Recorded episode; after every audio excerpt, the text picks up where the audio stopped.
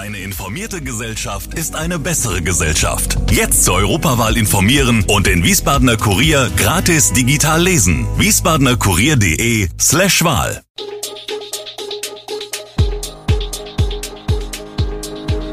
Gude, unser morgendliches News Update. Das Wichtigste aus Wiesbaden für Sie im Überblick. Guten Morgen aus Wiesbaden an diesem 21. Dezember. Ein 25 Meter langer Elektrobus soll bald durch Wiesbaden fahren. Viele Wiesbadener zieht es diesen Winter ins Warme. Und Apotheker sprechen sich gegen Medikamentenflohmärkte aus.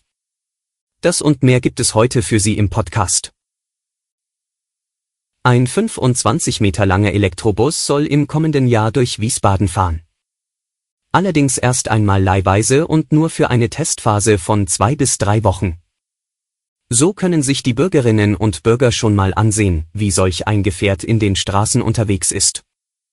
Längerfristig wird die Entwicklung in Richtung dieser großen Fahrzeuge gehen, stellte der Geschäftsführer von SW Verkehr, Jan Görnemann, bei einem Pressegespräch klar. Noch würden Busse in dieser Länge allerdings nur in Manufakturen produziert und nicht von den großen Herstellern wie MAN oder Mercedes. Fahrzeuge mit mehr Fassungsvermögen seien die einzig mögliche Antwort auf die steigende Fahrgastzahl und den Fachkräftemangel. Waren es im Vor-Corona-Jahr 2019 noch 60 Millionen Fahrgäste, die in Wiesbaden den Bus nutzten, sollen es in den kommenden Jahren bis zu 100 Millionen werden. Das könne man mit 12 bis 18 Meter langen Bussen nicht bewerkstelligen, ist Görnemann sicher. Zugleich sucht nicht nur SW Verkehr händeringend Busfahrer. In größeren Gefäßen könne ein Fahrer mehr Personen befördern. Aus der Stadt hinaus befördert werden wollen in diesem Winter auch wieder einige Menschen.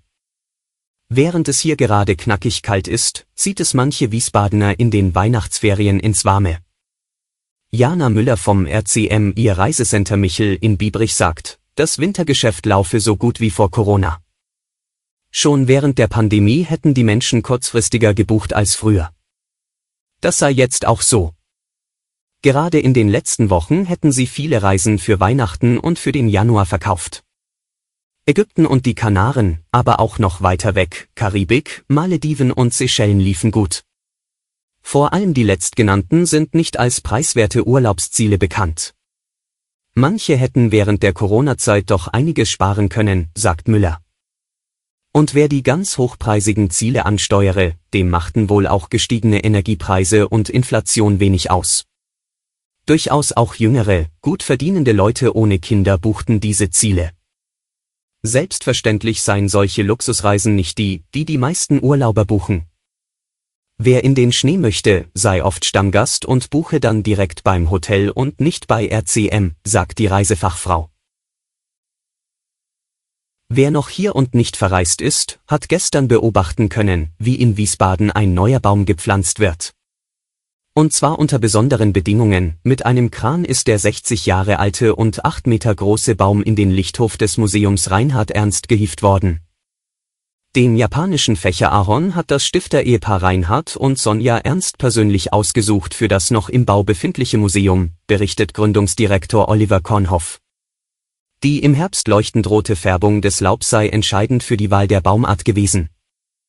Die spektakuläre Pflanzung des 20.000 Euro teuren Baums sei Auftakt für das Setzen von 3000 weiteren Pflanzen, die nach dem Konzept des Architekten anstelle eines Zauns rund um das Museum in die Erde kämen. Das Außengelände werde in Form von Terrassen angelegt, um die Hänge des Taunus nachzubilden.